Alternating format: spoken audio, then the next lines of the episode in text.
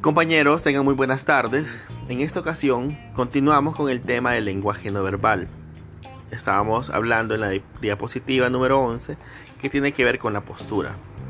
Pues bien, la postura implica o comunica la certeza, la debilidad, la apertura para llegar a un acuerdo, para querer llegar a puntos de equilibrio en los elementos más controvertidos que se están ventilando en una negociación y es el inicio de todo el lenguaje o vocabulario no verbal. Ese vocabulario no verbal que también se denomina kinésica. En él se observan tanto los gestos, los gestos del rostro, los gestos del cuerpo, la postura, la dirección del cuerpo, los movimientos corporales, los tics y todas las emociones que comunicamos, como decíamos, con el rostro.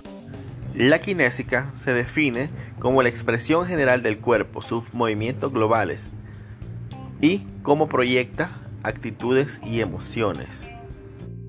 Para hablar de kinésica, les voy a poner unos videos en el aula virtual que los van a ver en otro momento, que tienen que ver con personas, con videos. Vamos a, vamos a utilizar en este caso la música aviso, me gusta muchísimo el rock, el metal, así que espero que no se vayan a ofender. Intentaré buscar una banda o un grupo pop para que para poder variar un poco.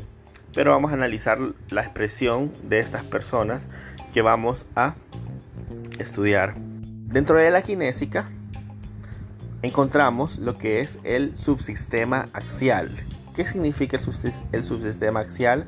En el ámbito de la kinésica, es decir, determina el interés general de la persona, la atención, la concentración en la prestación de atención, es decir,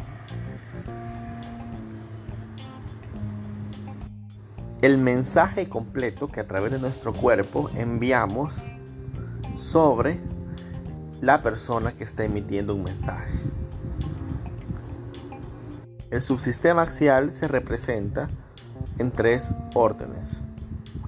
El primero, con el que podemos y con el que debemos mostrar atención es con el pecho, es decir, mostrar el pecho en dirección a la persona que está hablando, con la que estás haciendo la interlocución, ya sea un cliente, porque ojo, la antes de la negociación, y esto es, por favor apúntenlo, no solo podemos hablar, compañeros, de las habilidades para negociar, es decir, entre un adversario y nosotros, entre un contrincante jurídico y nosotros, sino que hay un momento previo a la negociación en que debes negociar eh, tu servicio profesional, es decir, vos al cliente, a tu empresa, a la empresa que, que hace una un reclutamiento, tenés que convencerlo.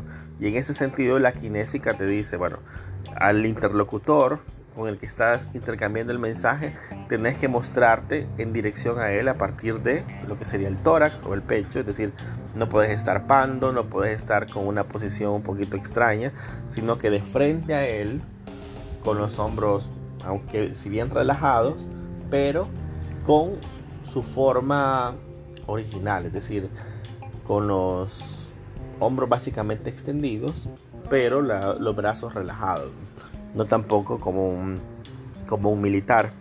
Esta parte, el sistema de primer orden o superior, eh, determina en primer momento que estás o comunicas el interés que estás mostrando, es decir, no estar de costado o tener una, una reacción encogida. Eso es cuenta al momento de la comunicación. Así que el tórax, el pecho, estar en dirección del interlocutor. Otro punto, el segundo orden, tiene que ver con la orientación de los pies. Muchos de estos elementos, compañeros, están estudiados por la neurociencia, es decir, por aquellos eh, se determina en base a análisis científicos, luego de ciertos estímulos que el cerebro envía a partir de ciertos estudios, que son captados estos movimientos. Así como nosotros captamos, aunque no sepamos nada de música, por ejemplo, una desentonación en una canción una frase, una canción que, que no pega, una armonía que es disonante.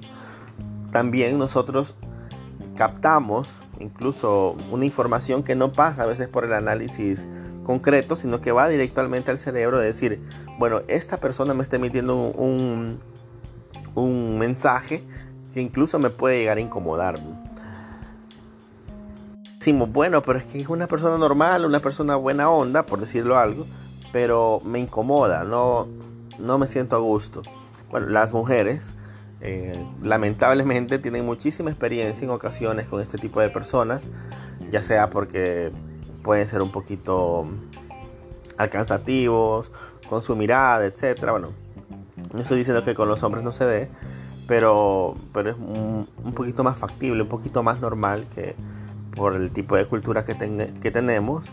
se han encontrado en alguna situación de incomodidad con alguien que les mira extraño, que les mira demasiado agresivo, etc. Y en ese sentido, en ese lenguaje no verbal, lo que captamos, la segunda orden tiene que ver con los pies. Ojo, que no es, no es un, elemento tan tan obvio, por eso que decir, bueno, los pies, yo cuando estoy hablando a veces ni le veo los pies, bueno, según la neurociencia, le vemos los pies, vemos hasta dónde está direccionando, vemos si los tenemos para otro lado. En la diapositiva, si mal no recuerdo, dice mentir con los pies, es decir, estás de frente, pero con los pies estás como que ya me quiero ir al carajo de aquí, no me gusta lo que estoy oyendo, hay tensión, ya quiero salir huyendo, ah, no me puedo comunicar con esta persona, no me agrada esta persona, en fin, o con un cliente, él llega o, o trabaja en su empresa y te pregunta, te delega y vos con tus pies estás en otra dirección, los estás moviendo, entonces le estás dando un, mensaje al subconsciente en el que te sentís incómodo, no querés la responsabilidad, etc. Así que ojo con los pies. Primero pecho en dirección de la persona con la que estás hablando, segundo los pies en dirección a la persona con la que estás interactuando. Otro punto que hay que tomar en cuenta y que es, bueno, es complementario, es transversal más bien, tiene que ver con la, por así decirlo, la naturalidad.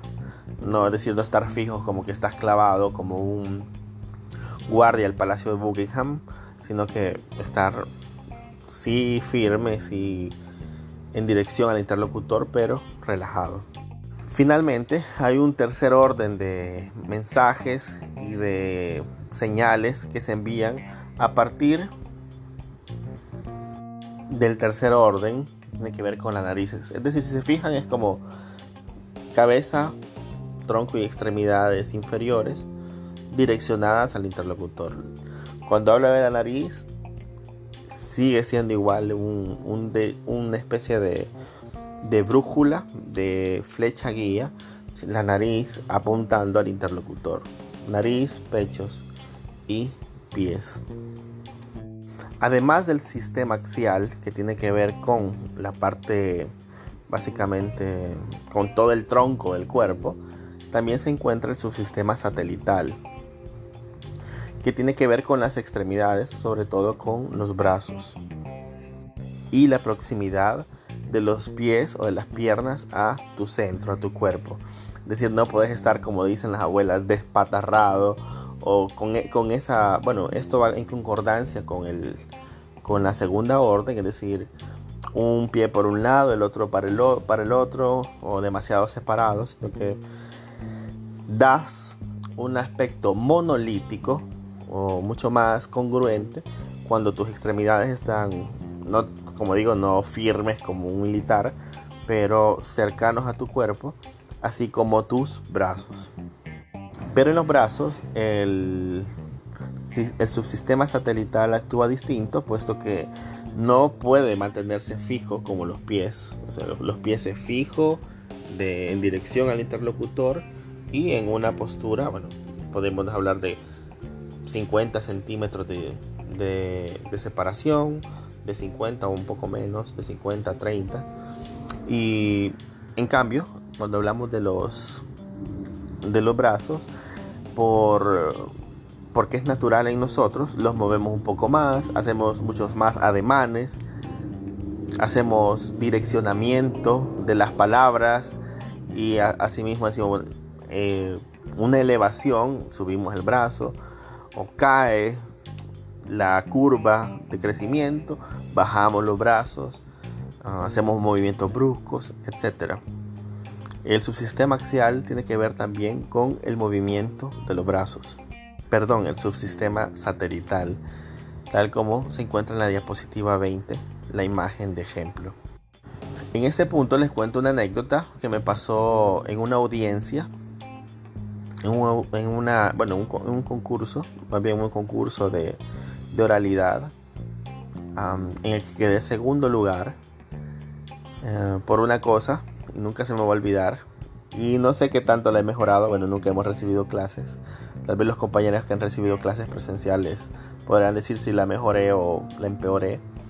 Pero recuerdo que estábamos en la, en la audiencia, la terminamos, luego de la evaluación del, del jurado y dijo, bueno, el, primero y segundo lugar estuvo un poquito, no sé si era mentira, pero estuvo reñido, pero el, el señor Rodrigo Sosa perdió porque mueve los brazos como que está bailando, qué sé yo, a o qué sé yo, la tómbola, no, no, sé qué tipo de bailes pueden haber, pero los movía acelerados, los movía un poquito hiperactivos y eso le pareció que a nivel de expresión verbal, de expresión no corpórea, eh, no iba congruente la mano con la voz, porque me la aceleraba, eh, parecía ansioso con el cuerpo, aunque con la voz fuera bien pero con el cuerpo iba a otra velocidad. Entonces había una incongruencia en el mensaje que mandaba. Es como, bueno, está controlado, está nervioso, está acelerado, está tranquilo. Entonces, si se fijan, el movimiento de las manos también tiene que ser muy congruente con el ritmo, con la parte de cómo llevas tu discurso. En ese punto es de mantener la congruencia entre el cuerpo y la voz, entre el discurso, entre la parte verbal y la no verbal. El lenguaje, como digo, el cuerpo, la voz es monolítica y el receptor lo entiende como un todo. Excepto en ocasiones como un podcast o como la radio, en la que no observas, no observas los movimientos de las manos del interlocutor los puedes imaginar. Probablemente los esté haciendo a ritmo o probablemente muy rápido, pero en ese caso ellos tienen la ventaja o tenemos la ventaja de no estar de manera presencial, así que no se podría ver ese error.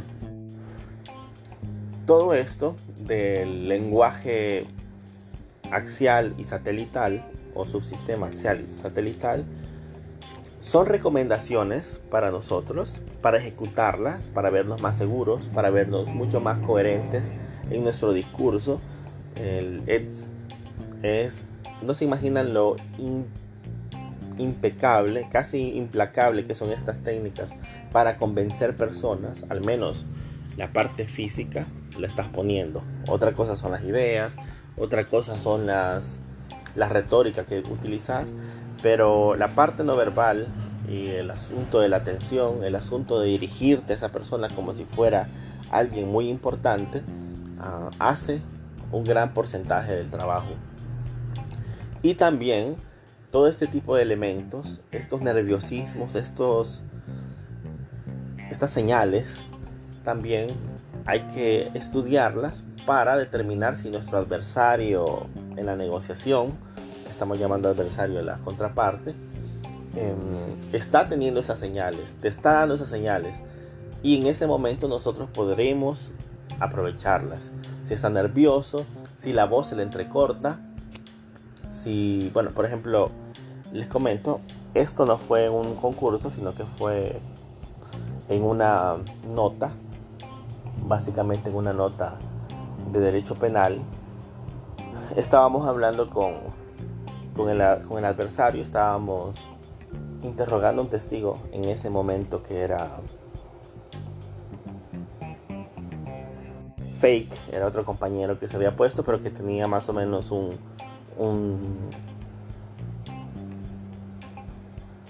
una serie de respuestas posibles. pero el interlocutor, la, contraparte, se trabó completamente. Se trabó completamente en lo que estaba diciendo. Eh, al, momento de trabarse empezó a sudar, empezó a, recular mucho, a decir las mismas palabras, a ser demasiado reiterativo. Y en ese sentido, nuestro grupo lo aprovechó. En este, este momento es un simulacro, ¿verdad?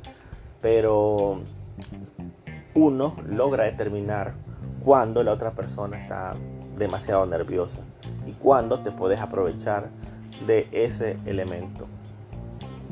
En una de las audiencias conciliatorias que me tocó ir, voy a adelantar también otros elementos, me tocó eh, conciliar con una mujer espectacular físicamente, se lo, se lo digo así, clarísimo, pero además de que físicamente era espectacular, tenía una vestimenta que parecía ah, importante, decir, una presentación bárbara y obviamente tenía un lenguaje verbal y también un lenguaje no verbal con sus gestos que para mí era intimidante. Era de las primeras audiencias que yo asistía representando a, a mi empresa. Y esa persona llegó así, y me notó, olió la sangre como un tiburón y me empezó a, bueno, me arrinconó. Básicamente el resultado de esa, de esa negociación fue em, negativo en el sentido de que yo logré conciliar, logré llegar a un resultado eh, en el punto límite, pero en el punto límite más bajo de lo que se me era permitido. Es decir, como hay un rango, no, no puedes decir, yo voy a esta, a esta negociación para obtener esto y punto. No, obviamente hay un poquito más de apertura, hay un, un rango en el cual hay varios grises, está el tope, en el que conseguís todo, está el tope para abajo, en el que no conseguís nada, pero en ese centro, que es lo que se puede negociar, yo estaba al límite entre lo que negociar mal y simplemente negociar.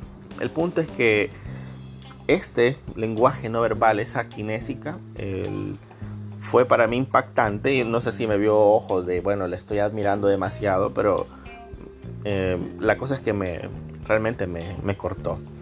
Recuerdo el, el, nombre de la licenciada, es muy popular, muy famosa y no lo voy a decir, pero, pero sí. La sangre se huele, así que todo esto de kinésica, sistema axial, subsistema satelital, no solo lo vean como un ejercicio personal que lo vamos a trabajar, sino también como una forma de determinar si el otro, mi contrincante, mi adversario, está preparado para darme batalla. Muchas gracias. Con esto terminamos lo que es el lenguaje no verbal. Saludos.